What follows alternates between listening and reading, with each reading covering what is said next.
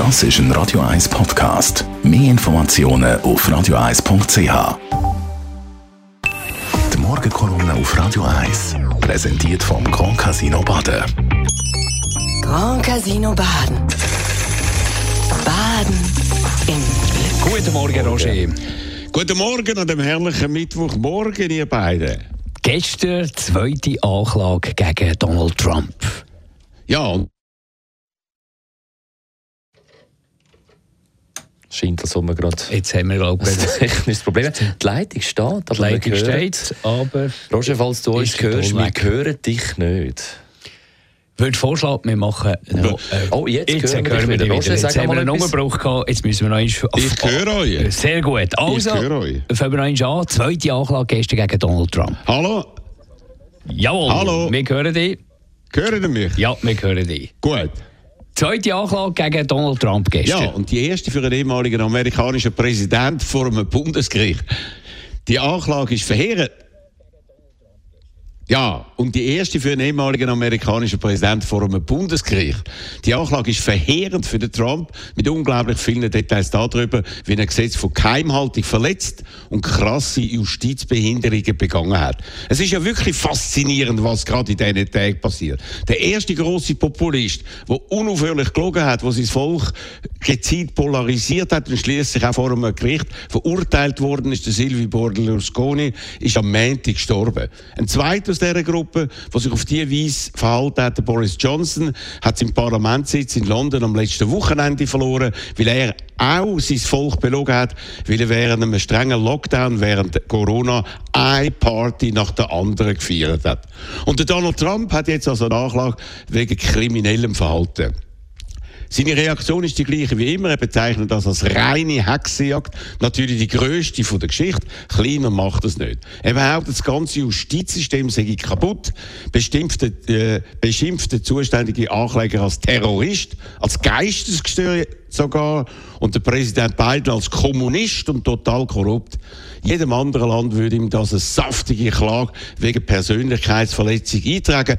Nur in Amerika ist das nicht möglich, ohne dass man eingeklagt wird. Und der Trump geht noch weiter. Er kündigt an, dass er nach äh, einer möglichen Wahl zum Präsident umgehend Joe Biden vor Gericht bringen werde. Damit bringt das Land schon wieder an den Rand von einer gewaltigen Krise und alles nur darum, weil er sich mit seinen eigenen Aktionen rund um die Tausende von Geheimdokumenten, die er gestohlen hat, selber in eine unmögliche Situation gebracht hat.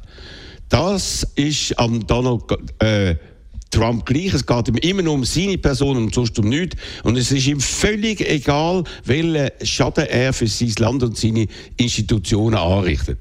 Er will das demokratisch-amerikanische System zerstören, weil er weiß, nur in so einem kann er weiter funktionieren. Wegen all seinen Verfehlungen weiß er eben genau, entweder kommt er wieder als Präsident ins Weiße Haus oder dann geht er ins Gefängnis und das für viele Jahre. Und er wird alles, alles tun, dass der zweite Fall nicht eintritt, ohne Rücksicht auf alles. Wann wird der Prozess stattfinden?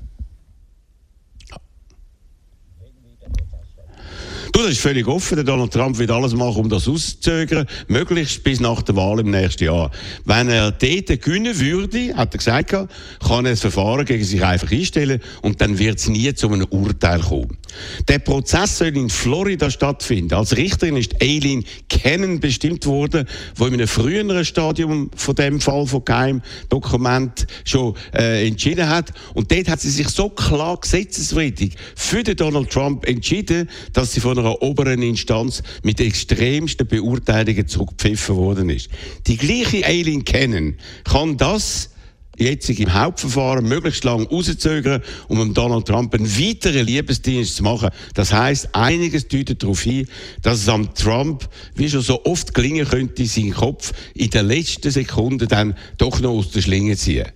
Amerika rutscht, also je näher wir an die nächsten Präsidentschaftswahlen kommen, in eine immer aufgeheiztere, gefährlichere Stimmung, in der alles oder fast alles möglich ist. Die Morgenkolumne von Roger Schawinski die gibt es zum Nachlesen bei uns auf radio1.ch.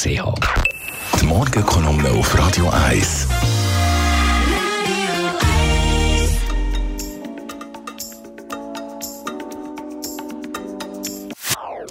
Das ist ein Radio 1 Podcast. Mehr Informationen auf radio1.ch.